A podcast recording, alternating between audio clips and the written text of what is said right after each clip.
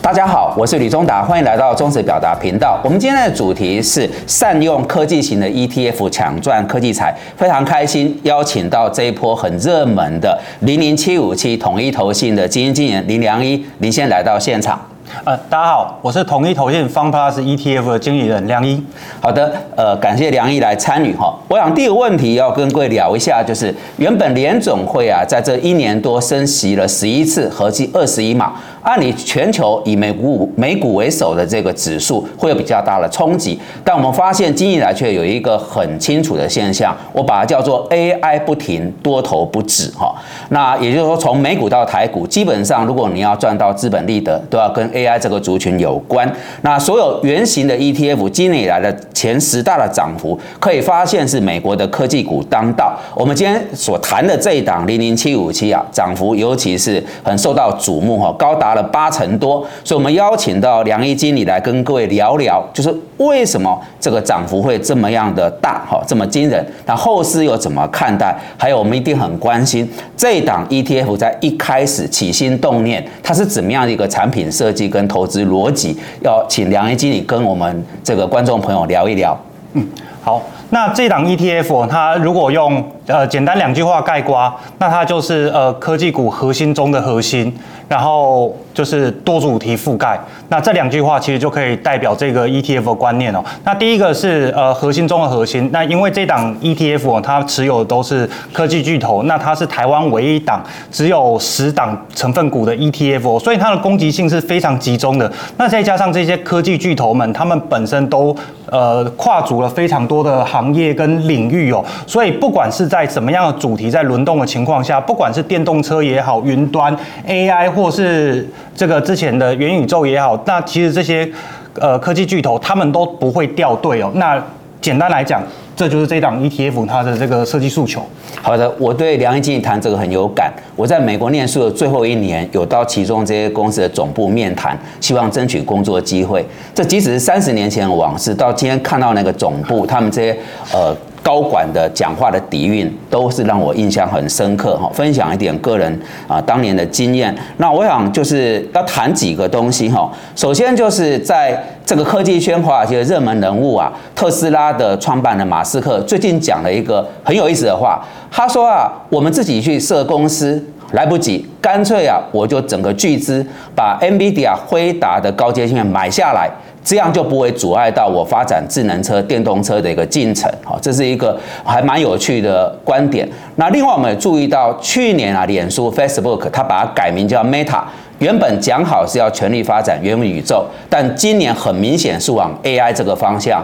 呃去集中。那此外啊，包含我们很熟络的苹果、哈、谷歌、微软这几家美国的科技大厂，也纷纷在今年是生怕在 AI 的浪潮上掉队，也全力在往这里发展。所以，我们就要看呃，如刚才梁一经理所谈到的，今年美股的主要就靠这些科技的美国的大头来带动，那报酬超过五成的 ETF。基本上全部和 AI 是有关的。我们也看到一个统计数字，比较美股的主要指数哈，那 Fund Plus 尖牙指数的涨幅约大概是纳斯达克指纳斯达克一百的两倍哈，那约是标普五百指数的五倍。那我们就有个疑问出来了，为什么同样是这个科技类型的指数啊，中间的涨幅竟然差距会这么大？那么是什么样的原因造成这样的一个现象？要请这个梁一经理跟我们观众朋友说明一下。哦，好，那今年之所以会造成这样的现象，那其实主要是三个原因哦。那第一个就是资金避风港，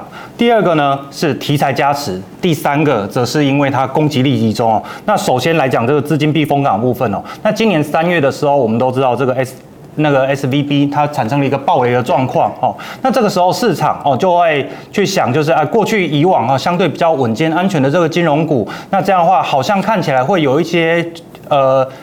体质上的疑虑，那所以就要把这个资金去往这个这个科技股去做挪移哦。哦，那但是呢，就是你往科技股去做挪移的时候，这时候又有一个问题，因为在这个呃借贷条件是比较严苛的情况下，通常是对中小型的科技公司是比较不利的。好，那这个时候，所以大家钱就往这个大型的科技龙头去走，因为呃，我们都知道大型的科技龙头，他们什么没有？他们钱最多，而且在这个呃联总会在升息之前哦，他们早在呃利率还处在一个比较低低档的地方，他们就已经把这个呃钱都已经筹起了，发债发完了，所以这个资金避风港部分就让这些科技巨头那占据了这个地利之便哦。那第二个呢，就是今年在年初的时候，Chat GPT 的这个点火加持，来带动了一个整个 AI 的风潮。那在五月的时候，那就是。NVIDIA 它的财报又来做一个强势表态，再加上黄仁勋的大力大力吹捧哦，使得这个 AI 今天整个是都是被带到了风口上哦。那第三个部分，那就回到我刚刚前面一开始所说的，就是这一档成分股哦，它的持有。成分只有十档而已，那比起其他的 ETF 的指数，那他们动辄就是三十档、五十档，比起来，它的攻击性是相对集中。那再加上就是这十档全部都是跟 AI 沾边的主要玩家，例如像呃微软、Apple、Google、亚马逊、Tesla，好，这些全部都是，所以这就造成了就是今年的资金哈全部都往这些大型科技股集中。那虽然说就是呃，这个 FunPlus 指数它的涨幅是纳斯达克的。纳斯达克一百的两倍，哦是 S M P 五百的五倍。那实际上今年以来哦，这个纳斯达克一百还有 S M P 五百的贡献哦，大概九成哦，都是由这个 Fun Plus 指数的成分股来做贡献的。是，我想梁安经理讲蛮清楚。我作为一个补充哈，这个三月所爆发系股银行的倒闭，其实让我们是非常的震惊，因为这是一个在美国高科技啊四十年育成了系股一个很重要的银行，它两天左右倒闭。说那一刻开始，我们就注意到，如刚才梁安经所谈到全球的资金，通通从安全避险的角度去思维。那因为我们现在所看到这些美国的科技巨擘，它是美国最强大的一个产业的能量，所以自然就在一个资金的避风港里面，它受到了一个呃青睐哈。再者，就刚刚梁静也谈到，NVIDIA 在五月下旬的这个财测啊，远超过市场的预估。那我去看他的演讲稿，其实是很令人惊艳。他说这是一个 iPhone 时刻的到来。各位回想一下，当两千零七年苹果推出第一档 iPhone 手机，直到今天已经十五六年，我们还在讲 iPhone，讲苹果概念股。所以我个人也是认为，当这个 NVIDIA 的高阶晶片出来，它谈到是一个人工智慧的 iPhone 时刻来临，这里只是开启了一个 AI 浪潮的开端哦，后续都还有一大段我们可以去好好追踪的一个历程哈。那我做一些补充，接着我想第三个问题就是。这个观众朋友一定很关注哈，我几乎每个礼拜在我们的这个呃分点哈营业台，包括我自己的学员都问说啊啊，就涨这么多了，很吓人，好好强势啊，一棒到底了，呃，中间我要等它回档，我也没有等到，那到底已经涨到这样了，后面还有可为吗？下半年好，我们展望到年底。呃，这个 Fun Plus 的 ETF 还有续涨的动能吗？那我想特别很重要哈。我在节目里面也希望透过我们的论述，可以提供各位一些参考的指标啊，就你自己也可以来做观察。我要请梁一静帮忙。就观众朋友，如果现在啊，在这个阶段他还空手，还可不可以进场？还有没有再涨的动能？再来，在这个教育的学习上啊，希望可以给我们观众朋友投出来一个引领。有哪些指标？就是我后续啊操作了这档 ETF，我要去观察的，帮忙到我们的呃这观众朋友啊，可以来这过程当中趋吉避凶。好，那首先要谈到就是后面还有没有在续涨的动能的时候，我们可能还是要从这个总体环境的角度来看哦。因为其实呃今年呃我们在对总体环境的担忧，已经从通膨变成到就是衰退了，就是到底会不会衰退，变成是一个今年的主轴哦。那其实刚好在就是六呃。七月哦，这一段时间，这个这些科技巨头他们开出来财报，那我们可以发现一些蛛丝马迹，可以来为我们做一些解答。首先是这个 Google 跟 Meta 他们在广告业务的复苏哦，那 Google 它的它的广告业务有一个明显超越市场预期的迹象哦。那在 Meta 部分，它虽然就是在广告呃，营收的部分是中规中矩，但是它对于就是下一季的这个猜测是非常看好的。那其实广告呢是对这个市场经济哦最敏感的一个业务哦。那广告经广告的回升，那其实对于经经济是一个有非常大的一个激励作用哦。那再来第二个呃，我们也可以从一些总体数据上来看哦，就是这个呃，美国美国这些银行股他们的这个呃。消费卡的信用、消费卡的支出数据，那我们也可以看到，就是其实美国人的消费力还是很强的，而且从他们的坏账率来看，也是处于一个呃相对低点。所以其实呃，美国的消费者他们不仅有钱可以继续消费，而且他们的财务体质也还没有到很糟，也没有很糟糕的情况。那这些都支撑了，就是。就是美国，它不会去往这个衰退的方向去走，就是也就是说，现在的整体环境其实是软着陆的几率在不断的提升的。那再加上我们看到这些科技巨头，他们在呃这个 AI 他们的 capex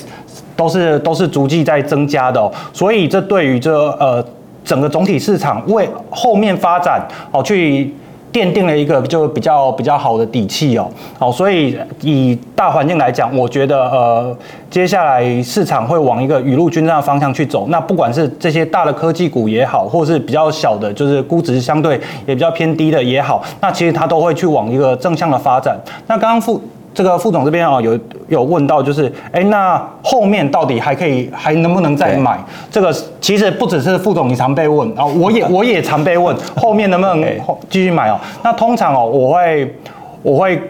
有这样一个想法，就是在这种就是趋势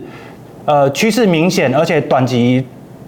短期短期上涨很多的这个标的上哦，其实我们可能尽可能的不要去对它做价格天花板的设限哦，尤其它已经从呃原本的本意比，那 AI 这个东西它比较像是呃对未来的一个愿景，所以它会慢慢往本梦比去发展哦。当它到本梦比的时候，那其实你对于它的天花板上限不要去做预测会比较好，不然的话其实可能等不到这个八十 percent 的空间，你可能在三十 percent。三十 percent 的空间，你就会觉得高了；四十 percent 你也会觉得高；五十 percent 你也会觉得高。好，即便它从八十 percent 到九十 percent，你还是觉得它高。那在这种状况下，那我们也知道，就是你要投资人就现在就。一笔钱，然后大笔资金下去介入，其实是很困难的，因为这是一个人性的问题。所以我通常也会鼓励投资人，就是可以尽量可以尝试着做小部位的试单。那一来，它如果继续往上走的话，那基本上你还是有参与到了行情。那如果它就是有拉回去做一些修正，哦，诚如刚刚副总讲到的，就是有回档的部分的话，那你也有就有充足的余裕，可以保持你的加码空间。那这样的话，你你就可以就呃进可攻，退可守。这个样子是对，那但是最重要就是呃，你一开始要有一个基点，那这一个部分我是建议做小部位的试单这个样子。那如果对于一些呃看得更长线的投资人来讲的话，那其实定期定额就也是一个很好的投资方式哦，因为定期定额它它的本意是哦，我每个月有这个呃薪资收入，我拨一部分不会影响到我生活的呃资金，然后去。去按按期投入，那这个样子的话，你可以去比较淡化，就是市场大波动对你的冲击。因为定期定额我们都知道，它的懒人投资数嘛，那它最容易就是做着做着，你根本忘记你在做它，你忘记你有投资。哎，对，那这个样子的话，因为你忘记它，所以就是市场的大波动，那。比较不会对你心理上产生负担，那这样的话也会让你可以更长久的去投入这样长线发展的题材。那这是我的建议。是，感谢梁毅经理哈。我想总经的部分我做个补充，在七月底联总会最场最新的会议也是有一个看点哈。原本在前面几次会议，联总会都有提到衰退。的隐忧，可是在这一次的会议决议，鲍尔主席在记者会很清楚，他说联准会内部的经济评估已经拿掉了这个衰退上面的这个考量，那代表什么？他用了字眼叫美国的经济展现韧性。那这个展现韧性反映在刚才梁安经理谈到美国民众的消费力，还有美国就业市场还维持在一定的一个融景，